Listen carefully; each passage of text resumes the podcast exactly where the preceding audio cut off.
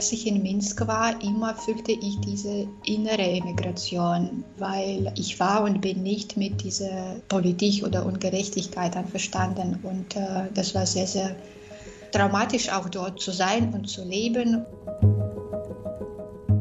Camel Travel, so heißt ein Büchlein, das in jedes Handgepäck passt und gerade im Literaturverlag Droschel erschienen ist. Ein Roman in 20 kurzen Kapiteln, mit dem man in ein Land reisen kann, von dem wir neuerdings häufiger hören, weil viele Menschen dort den sogenannten letzten Diktator Europas loswerden möchten. Wir blicken nach Belarus in dieser Folge von Weiterlesen, unserem Bücherpodcast in Kooperation mit dem Literarischen Kolloquium Berlin. Ich bin Natascha Freundl und ich freue mich sehr, jetzt mit der belarussischen Autorin Wolja Hapeeva verbunden zu sein. Guten Tag, Wolja, herzlich willkommen bei Weiterlesen. Guten Tag. Du bist ja gerade in München, Wolja, und vorher warst du eine ganze Weile in Graz. Was hat dich zuerst nach Österreich gebracht und jetzt nach München? Ja, das stimmt. Seit Oktober 2019 bin ich unterwegs weil ich 2019, 20 für ein Jahr war Stadtschreiberin in Graz. Aber dann äh, nach dieser Situation in Belarus konnte ich nicht zurück. Und dann hatte ich noch ein Stipendium neben München in Felderfink, Wielerwald-Beta. Und dann war ich in Österreich wieder für anderes Stipendium in Krems an der Donau. Und jetzt bin ich wieder in München mhm. äh, weil ich diese zwei Monate, März und April, mache eine Forschung für mein Projekt äh, Anthologie der ungereimte Poesie für Kinder, die ich zusammen mit der Internationalen Jugendbibliothek hier in Blutenburg mache.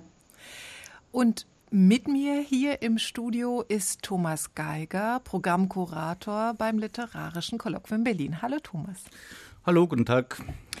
Ohne das literarische Kolloquium Berlin würden Woller und ich uns wahrscheinlich noch gar nicht kennen.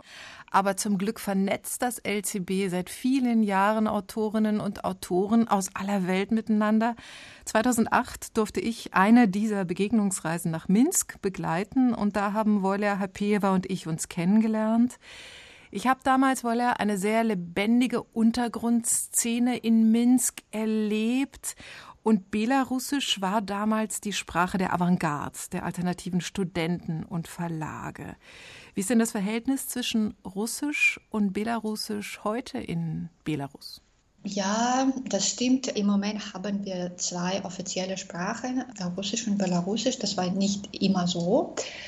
Aber als, als Linguistin kann ich sagen, dass für die belarussische Sprache das ist nicht wirklich eine gute Situation. Aber ich kann erzählen, was meine Freundin sagte, die belarussische Sprache und Literatur an der Uni unterrichtet. Und sie sagt, sie hat ein ganz, ganz tragisches Bild vorgestellt, weil sie mhm. sagte, dass die Studentinnen ganz entfernt sind von der Sprache. Und ja, das war für mich auch enttäuschend. Aber wenn wir sprechen nicht über die Intelligenzia oder mhm. Schriftstellerinnen, Künstlerinnen, die immer mit belarussischer Sprache waren, ja, aber die normalen Menschen, ja, und die Jugend, sie sind vielleicht wirklich ein bisschen entfernt von der Sprache. Aber es war immer so ein bisschen diese Haltung für die Sprache in unserer Gesellschaft, ich meine zur belarussischen Sprache, ein bisschen wie eine Dekoration, ja, und äh, viele Menschen sprechen Sprache nicht, aber sie verstehen das wahrscheinlich, sie können das lesen und so weiter und so fort, aber sie sprechen das oder sie benutzen das im Alltagsleben nicht so viel. Und sie sagten immer, ah, ich mag belarussische Sprache, aber ich mache Fehler immer, also besser spreche ich Russisch. Ja. Mhm. Aber sie haben Respekt zu Menschen, die die Sprache sprechen, ein bisschen wie eine Sprache in Passiv aber gibt es diese, wie sagt man, Ehre oder ja, fühlt man großes Respekt für die Menschen, die das tun. Thomas Geiger, du warst damals nicht mit in Minsk, wenn ich mich richtig erinnere, oder? Nein, ich war tatsächlich noch nie in Belarus oder in Minsk. Ich war auch noch nie in der Ukraine. Mich hat es immer mehr so in den Südosten verschlagen, also Ungarn und die ehemaligen jugoslawischen Staaten, Rumänien. Und finde das aber eine ganz tolle Koinzidenz jetzt, dass man mal sieht, wieso die Arbeit einer Literatur- oder einer Kulturinstitution funktioniert, die sich das Brückenbauen in andere Regionen zur Aufgabe gemacht hat. Und Volja ist so ein Beispiel, die ein paar Mal schon auch bei uns im Haus gewohnt hat und man bleibt irgendwie doch in Kontakt. Und du hast ja auch Wollers Buch jetzt Camel Travel für Weiterlesen vorgeschlagen. 2019 ist es auf Belarusisch in Minsk erschienen. Jetzt hat es Thomas Weiler ins Deutsch übersetzt. Diese 20 Kapitel in dem Buch skizzieren ja eine Kindheit in den ausgehenden 80ern, als die Sowjetunion munter vor die Hunde ging, so heißt es im Text. Was hast du denn aus Camel Travel, aus dieser Kamelreise erfahren, Thomas? Naja, ich habe, glaube ich, was erfahren über das Aufwachsen im Sozialismus oder in der Sowjetunion, um es zu präzisieren. Ich komme ja aus der alten Bundesrepublik, äh, bin, sage ich jetzt mal, Jahrgang 1960 äh, und es hat sehr lange gedauert, bis sich mir erschloss, dass die UdSSR eben eine Union war und dass sie aus vielen Staaten bestand und dass diese Staaten sehr unterschiedlich groß sind, dass die alle eine verschiedene Geschichte haben, dass sie verschiedene Sprachen haben. Und das äh, taucht in diesem Buch natürlich auch auf, weil Volja, die Volja des Buches, nimmt uns mit auf Reisen, mit nach Kirgisien und Sprache ist ein zentrales Thema im ganzen Werk von Volja, jetzt der realen wieder die 1982 in Minsk geboren wurde. Wolle, du bist Dichterin, Kinderbuchautorin, Linguistin, Übersetzerin, Performerin auch. Es ist auch schon ein Buch von dir auf Deutsch erschienen vor einem Jahr, ein Gedichtband mit dem Titel Mutantengarten. Was hat dich denn 2019 zu diesen Kindheitserinnerungen gebracht? Ja, das stimmt, dass das Buch 2019 in Minsk erschienen. Aber ich soll sagen, dass den ersten Kapitel habe ich 2005 geschrieben. Ah. Und äh, ja, äh, vielleicht weil ich Lyrikerin bin, das nimmt viel Zeit für mich, Prosa zu schreiben. Aha.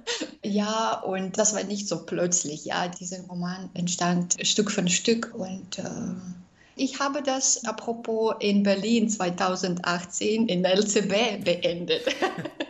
Moja, ich habe noch eine Frage zur Form. Ein mhm. bisschen hast du schon mhm. angedeutet, du bist Lyrikerin und ich weiß nicht, ob man es anekdotisch nennen kann, aber es sind ja so kurze Erzählungen, kurze Erinnerungen, ja. kurze Texte, wo, wo irgendetwas aufblitzt und zum Teil von dir kommentiert wird, zum Teil einfach erzählt wird. Wie bist du denn zu der Form geraten und wieso war die so wichtig für dich? Wieso ist die produktiv geworden? Ja, als Lyrikerin und ich habe das auch von anderen Lyrikerinnen gehört. Es gibt ähm, ein bisschen Druck von Verlagen oder von Literaturwelt.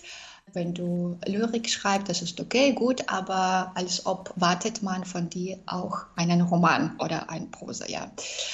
Und dann habe ich entschieden, okay, dann mache ich einen Roman.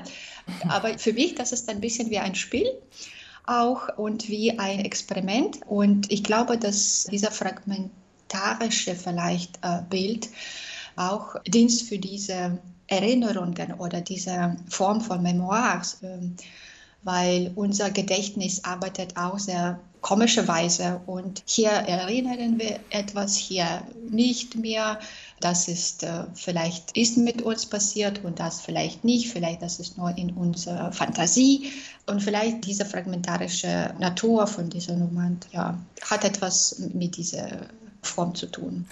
Mich hat das Buch übrigens sehr erinnert an äh, Walter Benjamins Buch Berliner Kindheit um 1900.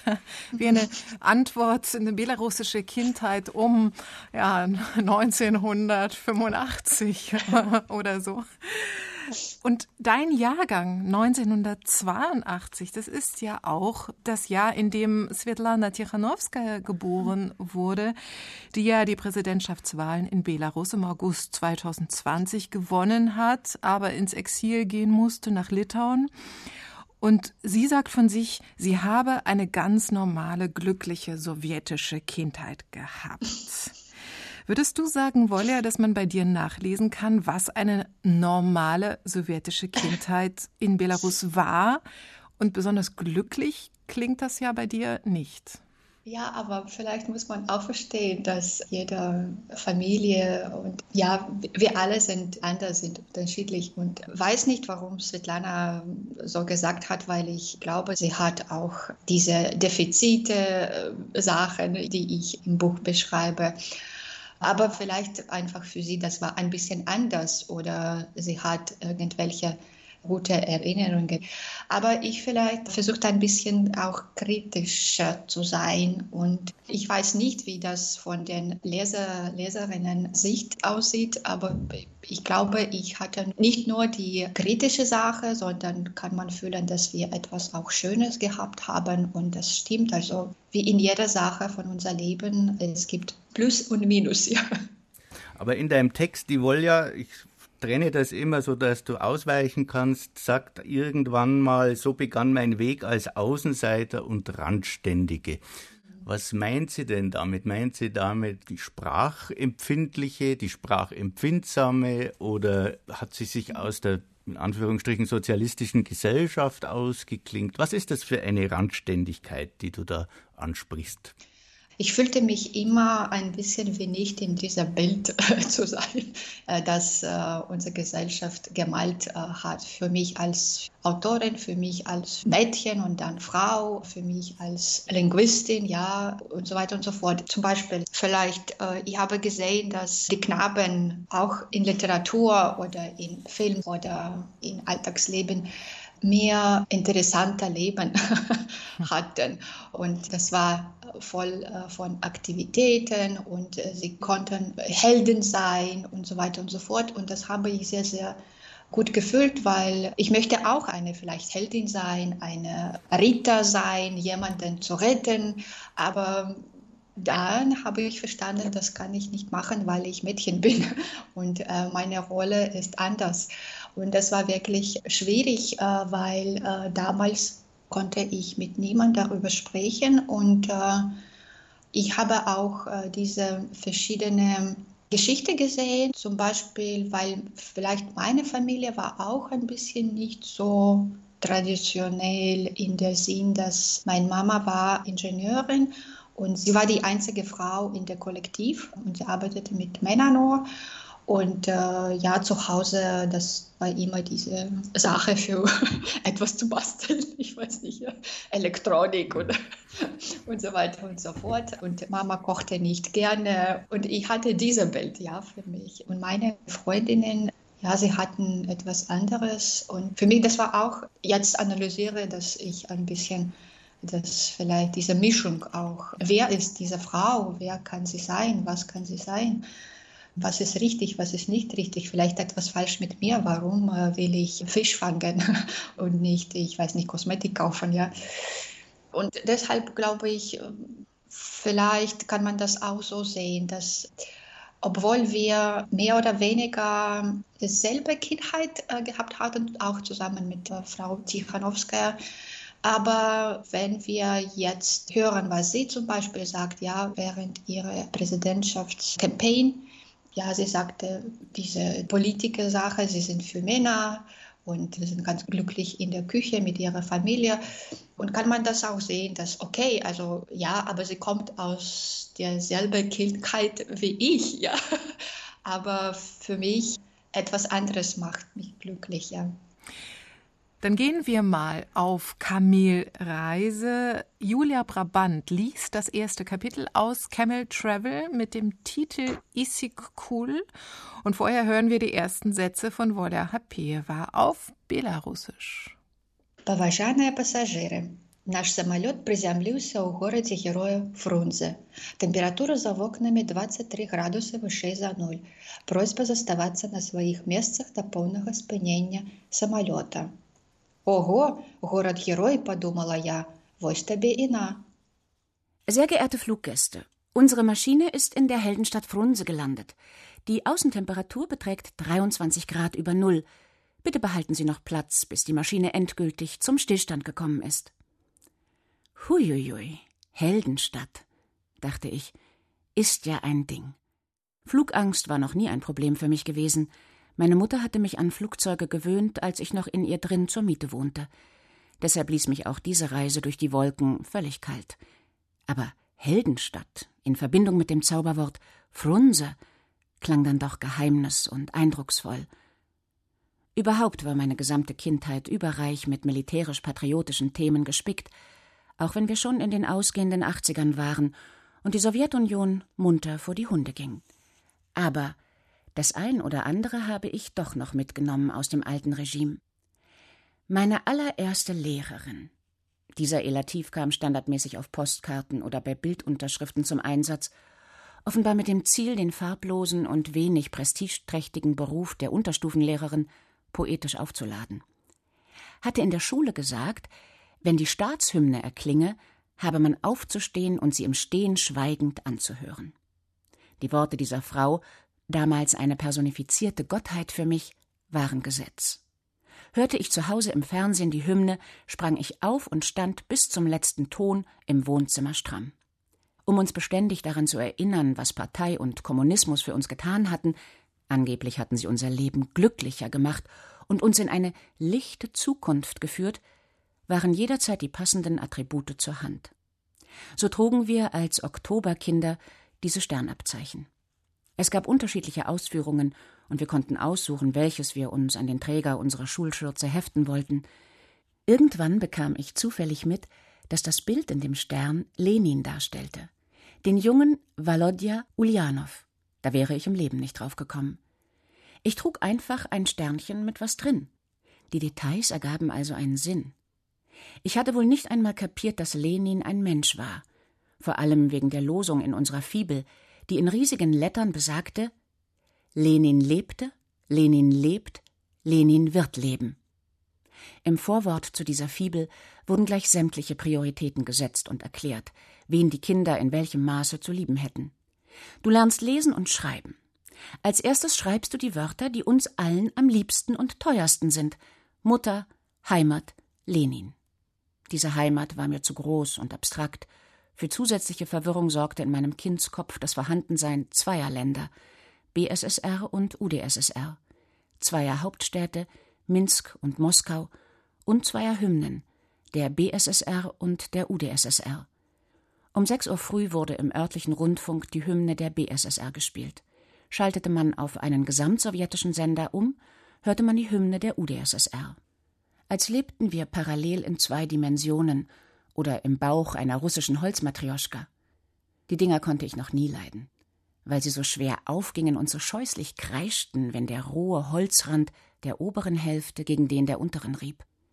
Meine Lieblingsmatrioschka war die letzte, weil die nicht aufging und nicht quietschte, glatt und winzig, wie die BSSR im Vergleich zur UdSSR. Die unendlichen Weiten der großen Heimat machten mir Angst. Ich wollte mich nicht abfinden mit Matrioschka-Prinzip und Zweitrangigkeit. An der Identifikationsfrage hatten sich die Ideologen damals gründlich abgearbeitet, und falls doch einmal Zweifel aufkamen, schlugen wir einfach das Heft auf, in das wir unsere Aufgaben schrieben, und lasen die Regeln der Oktoberkinder. Oktoberkinder sind die jungen Pioniere von morgen. Oktoberkinder sind fleißig. Sie lernen eifrig, lieben die Schule und achten die Älteren. Oktoberkinder sind ehrlich und wahrheitsliebend. Oktoberkinder vertragen sich. Sie lesen und zeichnen, sie spielen und singen und sie halten zusammen. Nur die, die immer strebsam sind, verdienen den Namen Oktoberkind. Wenn ich meine Mutter irgendwohin begleitete oder in der Küche herumhing, während sie das Abendessen kochte, war meine Lieblingsfrage Mama, kennst du Lenin? Ich wollte ihr unbedingt erzählen, was ich in der Schule erfahren hatte. Nein, kenne ich nicht, antwortete sie regelmäßig, was mich furchtbar aufregte. Wie denn das, Mama? Alle kennen Lenin. So schnell gab ich mich nicht geschlagen. Mama blieb eisern. Wir sind nicht persönlich miteinander bekannt. Mit politischen Gesprächen zu Hause war es also nicht weit her. Meine Mutter las andere Literatur. Von Lenin und der Partei hielt sie sich fern. Aus mir hätte dagegen eine echte, aufrichtige und ergebene Kommunistin werden können. Meine Naivität und der Respekt vor den Autoritäten Schule und Lehrerin hatten den Boden bereitet. Aber die Sowjetunion zerfiel, und ich kam über die Pionieren nicht hinaus. Ich würde hier gern mal mitten in den Text gehen. Wir hören das erste Kapitel nachher noch weiter. Aber ich musste bei dem Wort Heldenstadt an Minsk denken. Der belarussische Autor Arthur Klinau nennt Minsk ja eine Sonnenstadt der Träume. Das ist eine Stadt, die im Zweiten Weltkrieg komplett zerstört wurde, ihre Altstadt verloren hat, große Teile der Bevölkerung, auch die gesamte jüdische Bevölkerung verloren hat. Minsk wurde 1945 als sowjetische Sonnenstadt neu gebaut und bis heute grüßt Lenin von den Podesten, richtig, Wolle? Ja, das stimmt. Und obwohl Minsk ganz, ganz alte Stadt ist, welcher Bild ich von Minsk habe, ist äh, dass für mich Minsk, es ist mehr Menschen als Architektur. Und für mich, auch für andere Menschen, glaube ich, das ist auch ein bisschen dunkle Stadt. Eine dunkle Stadt. Dunkle Stadt, ja. Und die Sonne kommt nicht so oft. Wenn in anderen Regionen ähm, Sonne kommt, in Minsk es ist es grau und nebelig und mhm. ja, typisches Minsk-Wetter, sagen wir ja. Aber ich erinnere mich, dass 2008 zum Beispiel zumindest die Innenstadt auch nachts sehr erleuchtet war. Alle Dächer hatten so Lichterketten, mhm. was der ganzen Stadt, die auch sehr sauber war, äh, damals mhm. doch schon einen majestätischen Eindruck gab. Ja, das stimmt. Aber das erstens, das war Zentrum. Ja, und die zweite Sache, die ich auch sagen möchte, ist über diese Sauberkeit. Das wirklich ist die erste Impression von Ausländer, Ausländerinnen, die in Minsk kommen und sagen, ah, Minsk ist ein so sauber Stadt. Aber für mich diese Sauberkeit ist etwas mit Minus, weil für mich das ist wie ein Zeichen von Diktatur. Für mich immer fühlte ich dort ein bisschen wie eine Ausländerin selbst oder die Stadt gehört Menschen nicht. Und du bist nicht sicher, ob du hier sitzen kannst, ob du hier gehen darfst und ob das und das ist möglich, weil für, für alle diese Sachen, sie können falsch sein und dann bekommst du Straf. ja, und ich erinnere mich, dass ich, als ich die vielleicht erste Male im Ausland war, dann immer hatte ich dieses Gefühl, äh, darf ich hier sitzen, einfach auf die Boden, der Gras. Oh, es ist möglich, die Menschen im Park einfach so äh, sitzen und fühlen sich mit Picknick. Äh, ist das möglich? Ist das nicht verboten? Ja, und dann habe ich verstanden, dass das die Belarusin in mich spricht. so, und, und stellt diese Fragen. Aber wir wollen die Reise nach Kirgisien fortsetzen, nach Isikul. Es geht weiter mit dem ersten Kapitel, gelesen von Julia Brabant. In Frunse wohnten wir bei meinem Großonkel. Der Rest der Familie war gerade weggefahren, so dass wir die Wohnung nur noch mit einem Freund der Familie teilen mussten, den sie nirgends mehr untergekriegt hatten, einem kleinen Hund. Dieser Pekinese fing immer wütend an zu kläffen, wenn ich ihm auf die Schnauze pustete. Spannend war auch der Kassettenrekorder. Aus ihm sang häufig eine männlich heisere Reibeisenstimme. Mein Lieblingsstück aus deren Repertoire war das Lied über den Nachtfalter Putana. Das hatte gleich mehrere Gründe. Erstens dachte ich, das wäre so ein Bild und das Lied handle von einem unglücklichen Schmetterlingsmädchen, von dem ich nicht wusste, ob es mehr Schmetterling oder mehr Mädchen war. Die Zeile Wer kann denn was dafür? klang besonders hoffnungslos und höhnisch, indem sie andeutete, dass nichts und niemand der Ärmsten helfen würde. Das Schicksal der armen Putana, damals war Putana für mich eine Schmetterlingsart oder Familie, etwas wie Admiral oder Pfauenauge, erschütterte mich zutiefst. Ich litt tatsächlich mit ihr. Wenn ich durch die Wohnung spazierte, schmetterte ich dieses Lied inbrünstig und ohne jede Scham. Die schälen Blicke der Erwachsenen wollten mir etwas mitteilen, aber das interessierte mich nicht. Zweitens war die Melodie so simpel und eingängig und der Text so voller Tragik, dass das Lied einfach ein Meisterwerk sein musste. Nach den Schmetterlingen kam ein Lied über Kätzchen oder Kater in dieselbe Richtung. Mein Kindskopf nahm alles sofort für bare Münze. Kätzchen waren Kätzchen und Schmetterlinge Schmetterlinge und nicht etwa Frauen für Männerspielchen. Das ging an meinem Unterbewusstsein nicht spurlos vorbei. Seither kann ich mich über jeden aufregen, der Frauen als Objekte missbraucht und Kinderseelen betrügt. Ich will nicht ausschließen, dass der Silberstaub des Feminismus, wie der Feenstaub bei Peter Pan, der die Kinder fliegen ließ, mich schon damals bestäubte, im fernen Kirgisien. Als ich einmal vor die Haustür wollte, drängten mich ein paar einheimische Jungs in die Ecke und verhörten mich, wo ich überhaupt her wäre. Ich sagte, ich sei aus Belarus. Da verlangten sie, ich solle zum Beweis etwas auf Belarussisch sagen. Die minderjährigen Räuber waren offenbar begeisterte Linguisten. Ich ließ mich nicht unterkriegen und trug ihnen als Rezitativ das Lied aus dem Sandmännchen vor.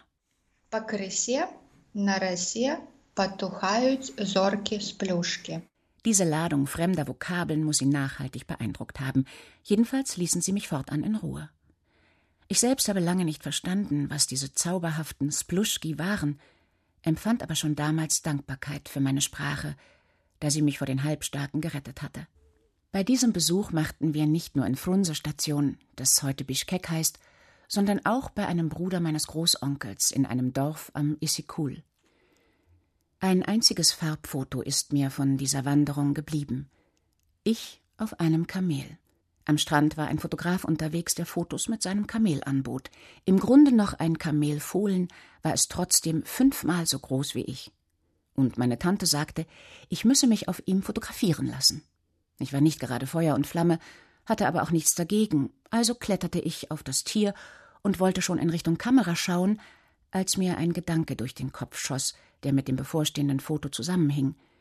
Er gab mir zu verstehen, dass ich mit meinem Kugelbauch auf dem Foto nicht gerade eine Traumfigur abgeben würde.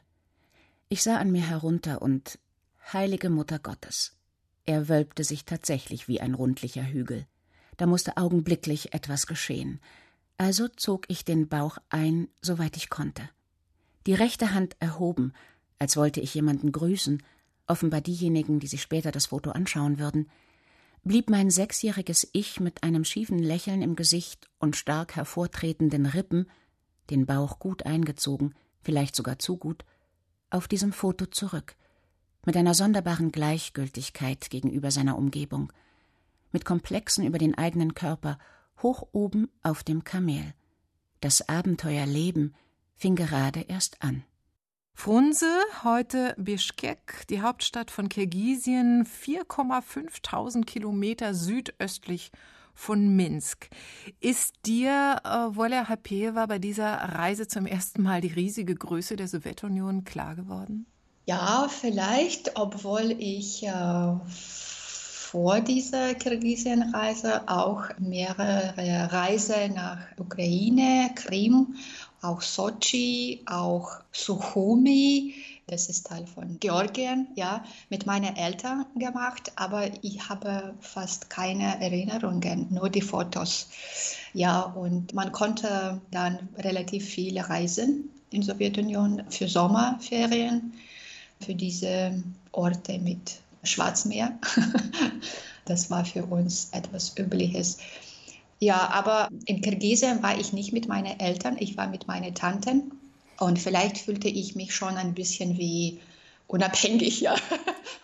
Und du schreibst, der Silberstaub des Feminismus habe dich oder dein alter Ego im Buch dort schon bestäubt.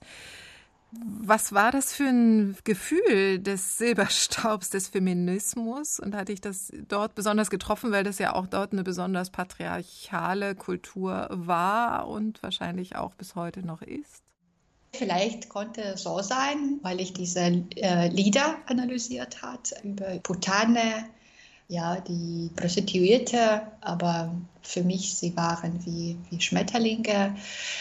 Aber dort habe ich diese auch lokale Knaben getroffen sozusagen und in Minsk etwa so habe ich nicht gehabt. Also ich war allein in dieser Flur, Podjest, ich weiß nicht, wie das Im Flur, im, im Hauseingang. Im, ha Im mhm. Hauseingang, ja. Und es war ganz dunkel und ich war allein und ich war sechs. Und dann zwei Knaben war dort und sie fragten, wer bin ich, was mache ich hier? Und äh, ich sagte, ich bin aus Belarus. Und äh, ja, sie sagten, dass ich muss das beweisen. Also ich einfach habe diese Zeile von Lieder wieder erzählt. Ja, und dann haben sie diese andere Sprache gehört und haben mir vertraut, ja, und in Ruhe gelassen. Ich würde gerne nochmal den Silberstaub des Feminismus aufnehmen, die äh, mhm. Rollenbilder, die Geschlechtsrollenbilder. Du hast es vorhin ja schon mal erzählt, äh, waren wichtig für dich in deiner Kindheit, im Aufwachsen. Du wolltest äh, Fußball spielen oder du hast Fußball gespielt, du hast gelötet, mit Lötkolben bist du umgegangen. Du wolltest einen Metallbaukasten. Wie würdest du denn heute das sagen? Hat sich die belarussische Gesellschaft verändert? Ist sie nach wie vor so patriarchalisch? Weil die Bilder, die Gesichter der Revolution sind ja weiblich. Ja, ich glaube, dass unsere Gesellschaft ist noch äh, sehr, sehr patriarchalisch ist und es ist, wie sagt man, ein bisschen für mich auch traurig, weil ich bin äh, ganz aktiv mit diesem Thema und versuchte etwas damit zu tun. Und es gibt auch viele Initiativen in Belarus, die mit Genderfragen etwas zu tun möchten. Und ich will hoffen, dass etwas ja, hat ein bisschen geändert schon. Aber es gibt noch dieses Problem mit Archiv, mit auch Gedächtnis, weil zum Beispiel sehr oft die Frauen, die, die junge Frauen, die jetzt kommen und Interesse an Frauen haben, Frauengeschichte äh, haben, du siehst, dass sie wissen nicht viel. Und das ist auch das Problem, dass äh, wirklich es ist nicht äh, da, das vielleicht in Bibliothek irgendwo. Und sehr oft wissen wir nicht über unsere eigene Geschichte, über unsere eigenen Frauen, die so viel gemacht haben. Wir machen kleine Schritte, kleine, aber wichtige. Zum Beispiel auch äh, Irina Salamatna hat dieses äh, Buch She Was oder Sie war Buch gemacht mit äh, 16 Frauen, die wichtig für belarussische Geschichte waren. Und das ist wie ein Buch für Kinder gemacht. Und das ist zweisprachig auf Belarusisch und äh, Englisch. Und ich habe die Übersetzungen gemacht. Und solche Projekte ändern etwas. Aber es gibt nicht so viele solche Projekte. Man äh, vielleicht möchte mehr haben. Aber zugleich gibt es ja inzwischen fast das geflügelte Wort, die Revolution hat ein weibliches Gesicht, bezogen auf die belarussischen Proteste äh, seit dem vergangenen Sommer. Und beispielsweise hat mir im Interview die Philosophin Olga Sparaga, die auch mit im Koordinationsrat rund um Tichanowskaja ist, gesagt, dass sie ganz fest daran glaubt, dass eine weibliche, horizontale, solidarische Bewegung die belarussische Gesellschaft grundlegend verändert. Ja, ich bin auch äh, der Meinung, dass diese Proteste hat sehr, sehr viel Gutes für unsere Gesellschaft gemacht.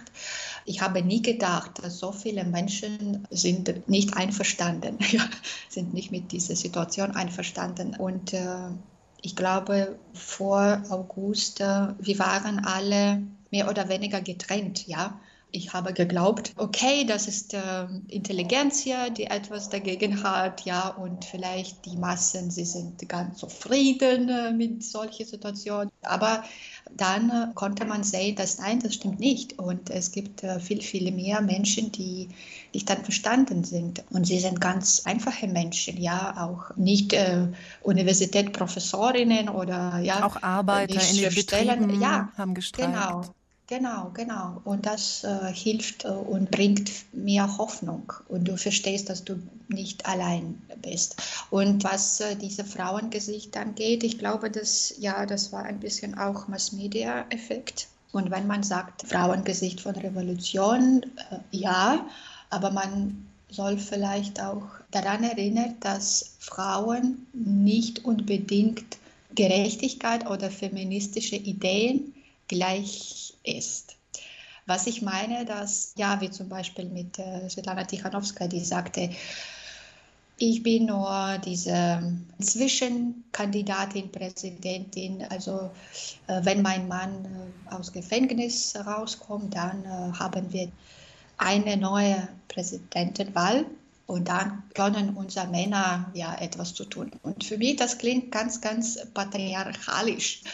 Was ich versuche zu sagen, ja, die Frauen sind da und man kann die Frauengesichten zu sehen, aber ob das die Situation für Frauen selbst in der Zukunft wird, bin ich nicht so sicher. Und ich bin als Denkerin oder äh, ja, Genderforscherin relativ kritisch zu solcher Sachen und äh, diese Losungen oder plakative äh, Phrasen, ja, und sie klingen schön, aber man muss noch denken, wie viel äh, Wahrheit hinter solchen Losungen stehen.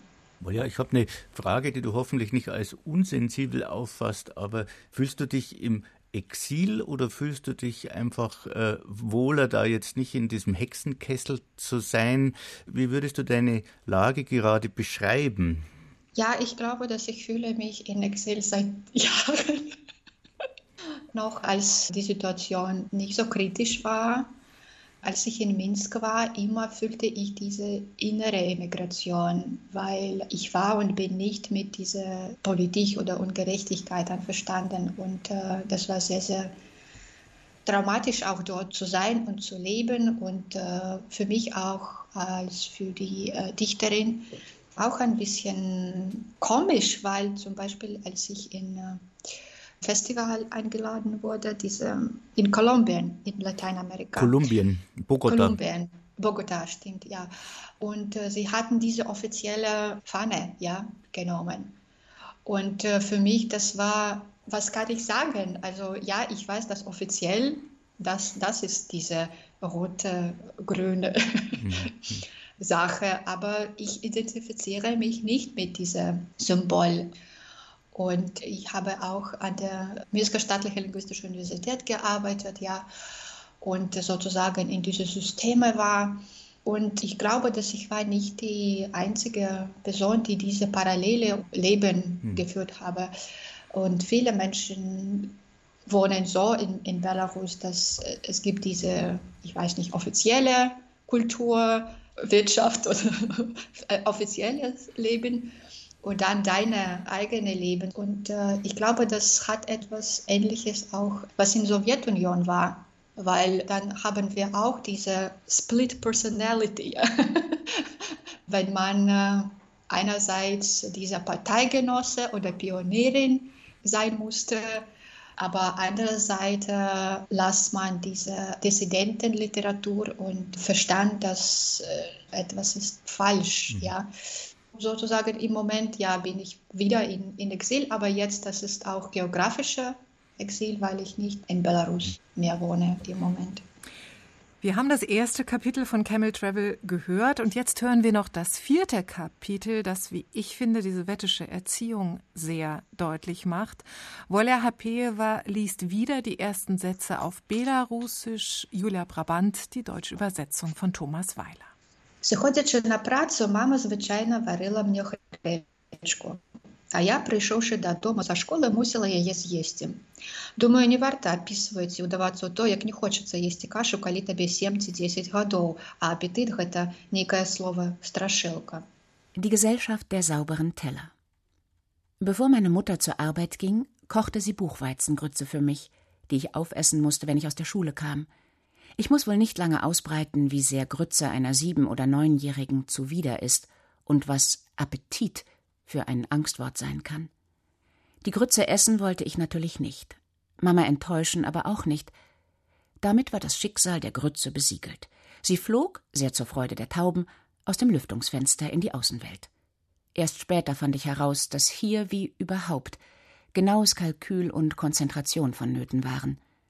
Die Grütze einfach aus dem Topf durchs Fenster zu löffeln, war nicht besonders schlau von mir gewesen, da ein paar Gräubchen draußen auf dem Fensterbrett liegen blieben und nach dieser Operation kein schmutziger Teller in der Spüle stand, obwohl die Unlust, Geschirr zu spülen, schon auf meiner Lasterliste stand.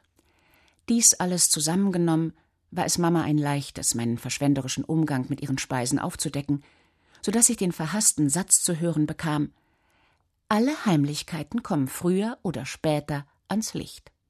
Ich war sauer, weil ich das nicht einsehen wollte. Ich dachte, man müsste es auch hinbekommen, ohne Spuren zu hinterlassen. Und ich entsorgte die Grütze weiterhin, vervollkommnete aber meine Taktik.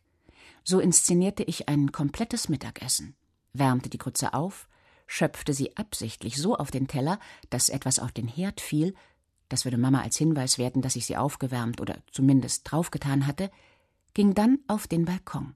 Das Lüftungsfenster hatte versagt, dieser Verräter hatte mich bis auf die Knochen blamiert und stellte schließlich den schmutzigen Teller in die Spüle. So erweckte ich in aller Stille die Untergrundkämpferin und Partisanin in mir. Diese Fertigkeiten sollten mir in meinem weiteren Leben noch von großem Nutzen sein. Überhaupt lag das Essen als ein Stolperstein auf meinem Weg zu einer glücklichen Aussöhnung mit dem Rest der Welt. Die Verwandtschaft machte ein großes Brimborium um meine Mäkeligkeit, Wahrscheinlich, weil sie keine anderen offensichtlichen Schwachstellen fand und mein mustergültiger Gehorsam irgendwie ausgeglichen werden musste. Wenn auch nirgends sonst, aber bei Tisch war ich ein Problemfall. Sowohl zu Hause als auch in der Schule gab es jede Menge Lebensmittel, die ich aus Gründen, die auch mir schleierhaft blieben, nicht zu mir nahm. So konnte sich meine Abscheu vor Rosinen nur noch mit meiner Abscheu vor Zwiebeln messen. Das Mittagessen in der Schulkantine mit dem dicken Brötchen auf dem Glas mit Kompott, Tee oder Kakao, dazu später, das in 99 Prozent aller Fälle ein Rosinenbrötchen war, geriet zu einer perfiden Folterung. Die gesamte Mittagspause brachte ich damit zu, die vermaledeiten Rosinen aus dem Brötchen zu klauben und so auf dem Tisch zu drapieren, dass die Lehrerin sie nicht sehen konnte. Nach dem unseligen Brötchen wartete das Glas mit der Brühe, die mit der edlen Bezeichnung Kakao bedacht wurde, mit Kakao aber nicht das geringste zu schaffen hatte. Wir blickten einander schweigend an. Auf meine Züge legte sich die Leidensmiene einer Märtyrerin, auf den Kakao die bei allen Kindern verhasste Haut. Dann sollten wir in der Kantine noch mit allerlei stinkenden Klopsen vergiftet werden, die längst nicht alle Kinder herunterkriegten. Aber Lenins Gesellschaft der sauberen Teller schwebte mit den Argusaugen der Lehrerin über uns. Vom Tisch aufzustehen, wenn noch etwas auf dem Teller lag, war schlicht undenkbar. So verhasst mir die furchtbar unpraktische Schulkleidung auch war, verfügte sie doch über eine Komponente, der ich meine Rettung vor dem schmachvollen Erstickungstod beim Klopser herunterwürgen verdankte, die Schulschürze, deren unzweifelhafte Vorzüge ihre schwarze Farbe und die beiden geräumigen Taschen waren. Sobald die Aufmerksamkeit der Lehrerin zur anderen Seite wechselte, wanderte der Klops flugs in die Tasche, und ich stürmte erleichtert wie ein freigekommener Häftling in den Gang, wo ich die gefährliche Fracht im erstbesten Mülleimer entsorgte. Außerdem gab es in der Kantine immer Brot, das vielleicht nicht besonders gut war, aber verglichen mit den sonstigen Punkten auf dem Speisezettel eine Delikatesse. Noch das fadeste Brot, Ziegel hieß es damals bei uns, konnte man retten, es mit duftendem Sonnenblumenöl begießen, salzen und rösten. Von Anfang an hatte man uns Respekt vor dem Brot beigebracht. Daran erinnerten Plakate wie Hüte das Brot, es ist unser Reichtum. Brot wegzuwerfen galt als schreckliches Vergehen. Damit zu spielen war nicht ganz so schrecklich. Wenn man das Weiche zu Kügelchen oder Würstchen rollte, schmeckte das Brot gleich dreimal so gut. Man knetete es und konnte dann daraus formen, was man wollte. Diese Knetfigürchen zu essen machte gleich viel mehr Spaß. Die Jungs bewarfen sich mit ihren Brotkügelchen. Offenbar hatten die agitatorischen Appelle ihre Wirkung auf sie verfehlt. Für mich wäre es Verrat gewesen, ein Stück Brot wegzuwerfen. Eine Missachtung des Kornbauern, von dem in unseren Schulbüchern viel die Rede war, von seiner verantwortungs- und ehrenvollen Arbeit und dass wir ihm das Brot auf unserem Tisch zu verdanken haben. Im Sprachunterricht sollten wir sogar einen Aufsatz zu Besuch beim Kornbauern schreiben. Ich malte mir gleich aus, wie wir ihn mit der ganzen Klasse zu Hause besuchten und er uns Brot auftischte und ich versuchte mir vorzustellen, wie seine Wohnung oder sein Haus aussah, ob er einen Hund hatte oder vielleicht ein Pferd, ob er abends gerne Zeichentrickfilme schaute. Über Klopse und Klopsbauern machte ich mir dagegen keine Gedanken. Ihre Erzeugnisse warf ich reinen Gewissens in den Müll. Abgesehen von den Essensdingen war ich ein braves Kind. Ich dachte, wenn ich nur alles richtig machte, würden die Erwachsenen mich nicht ausschimpfen und mir nicht böse sein. Mich schuldig zu fühlen, fand ich schwer unerträglich schwer. Deshalb versuchte ich diese Gefühle zu minimieren und machte mir dazu alle möglichen und unmöglichen Regeln zu eigen. Unterricht zu versäumen, und sei es nur eine einzige Stunde, war für mich ein Drama. Wenn ich also krank war, dann vorzugsweise in den Ferien oder am Wochenende. Vielleicht bleibst du besser zu Hause, schlug Mama vor, wenn es mir nicht gut ging. Was? Und wenn gerade heute in der Schule etwas Wichtiges drankommt, dann wissen das alle außer mir. Wie soll ich dann weiterleben? Wenn ich mit Fieber in die Schule ging, würde ich Mama und allen anderen beweisen, dass ich eine verantwortungsvolle Schülerin war und kein Waschlappen. Wie damals, als ich mit dem Fahrrad gestürzt war und mir die Handflächen aufgeschürft hatte und dann noch eine Stunde lang durch den Wald gefahren war, damit der Junge auf dem anderen Fahrrad mich nicht für einen Schwächling hielt. Die gerippten Kunststoffgriffe des Lenkers schnitten in die wunden Handflächen. Ich biss tapfer die Zähne zusammen, verstand aber zu Hause beim Blick in den Spiegel den Ausdruck leichenblass. Damals war ich das erste Mal umgekippt. Mama erzog mich mit spartanischer Härte und konnte es nicht leiden, wenn ich weinte. Sie fand, sie dürfe mich nicht bedauern und trösten, da ich sonst nur umso bitterlicher weinen würde. Passender fand sie den Spruch Gleich hol ich den Gürtel, dann weißt du wenigstens, wieso du heulst. Thomas, du bist ja an einem ganz anderen Winkel dieser Welt groß äh, geworden. Kommen dir dennoch diese Kindheitsszenen irgendwie bekannt vor? Man soll ja nicht Äpfel mit Birnen vergleichen, aber beides ist Obst. Also ich habe schon das eine oder andere wiedererkannt. Also zum Beispiel, dass man die Teller aufisst, dass man Brot hoch ehrt, dass man keine Nahrungsmittel wegschmeißt. Und ich glaube, ich habe darüber nachgedacht. Ich glaube, das hat einfach damit zu tun, dass ich äh, in den 60er Jahren aufgewachsen bin mit einer Elterngeneration, für die Mangel noch eine äh, tatsächliche Lebenserfahrung war. Also dass man tatsächlich gehungert hat im Krieg oder nach dem Krieg und dass man da einen ganz anderen Umgang hatte. Oder auch die Drohung, geschlagen zu werden. Das kommt da bei Wolja auch mal vor. Da ist es ein Gürtel. Bei uns schwebte der Teppichklopfer so über uns. Ich glaube, ich bin eigentlich nur einmal tatsächlich äh, damit traktiert worden und nicht wirklich ernsthaft, aber äh, es gab durchaus auch brachiale Erziehungsmethoden. Also mein erster Lehrer in der Volksschule, verteilte noch Tatzen, also mit dem Stecken auf die geöffnete Hand. Und es war vollkommen klar, dass das eine Form der Erziehung ist. Ich glaube aber, der Unterschied ist dann eben, wo es ganz anders ist, ist diese sozialistische oder diese staatliche Umrahmung. Das ist Lenin als, als, als große Figur, dass man in Uniformen war, dass man eben in einer nicht freien Gesellschaft aufwuchs. Das macht schon einen Unterschied und es macht einen zeitlichen Unterschied. Also in den 80er Jahren, wenn man in Deutschland, in Westdeutschland zumindest, zumindest geboren wurde, wurde man mit ganz anderen Erziehungsmethoden aufgezogen. In Ostdeutschland, wenn man eine sowjetische Mutter hatte, wie ich auch, meine Mutter kam aus der Ukraine, dann konnte man ähnliche Dinge auch erleben. Auch meine Mama hat hin und wieder mit dem Gürtel gedroht. Ich kann mich nicht genau erinnern, ob es in die Tat umgesetzt wurde. Also wahrscheinlich nicht. Aber Wolja, wir sind jetzt beide ungefähr so alt wie unsere Mütter damals waren. Und wir leben ja schon in einer völlig anderen Welt, die sich ständig rasant verändert.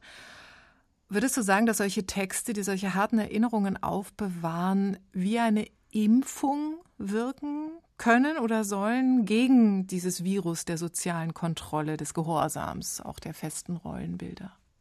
Ja, vielleicht will ich daran hoffen. Das wäre sehr schön. Aber vielleicht im Moment haben die jungen Eltern und die Kinder andere Probleme. Was ich sehe, zum Beispiel im Public Verkehr, als ich noch in Minsk war, dass die Kinder meistens mit Telefons, mit Handys äh, sind und äh, sie sprechen nicht so viel mit Eltern oder Eltern haben mehr Zeit für sich mit diesen neuen Geräten ja, die Welt ist anders schon und auch vielleicht die Methoden. Vielleicht sagen sie äh, nicht etwas über die Gürtel, sondern sagen, bekommst du dein Handy nicht äh, zurück. Aber ja, ich will hoffen, dass wenn man dieses Roman liest, dann verstehst oder kann man sehen, wie wirklich kindliche Seele oder wie traumatisch äh, diese Phrasen oder Worte sein können. Vielen Dank, Wola Hapieva, für das Gespräch. Vielen, vielen Dank. Und vielen Dank auch dir, Thomas. Gerne.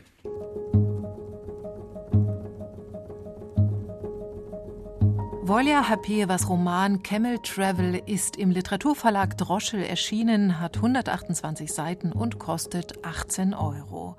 Der Übersetzer Thomas Weiler tut übrigens sehr viel für die Vermittlung der belarussischen Kultur und Demokratiebewegung. Er hat auch das Buch Belarus, das weibliche Gesicht der Revolution in der Edition Fototapeta mit herausgegeben. Und mehr von Woller Hapeeva ist in der neuen Spritz zu lesen, der Sprache im technischen Zeitalter, herausgegeben und redaktionell betreut von Thomas Geiger und dem Literarischen Kolloquium Berlin. Hier in Weiterlesen spricht nächste Woche meine Kollegin Anne-Doro Krohn mit der Wiener Schriftstellerin Theresa Präauer über ihr Buch Das Glück ist eine Bohne und andere Geschichten. Tschüss für heute, sagt Natascha Freundl.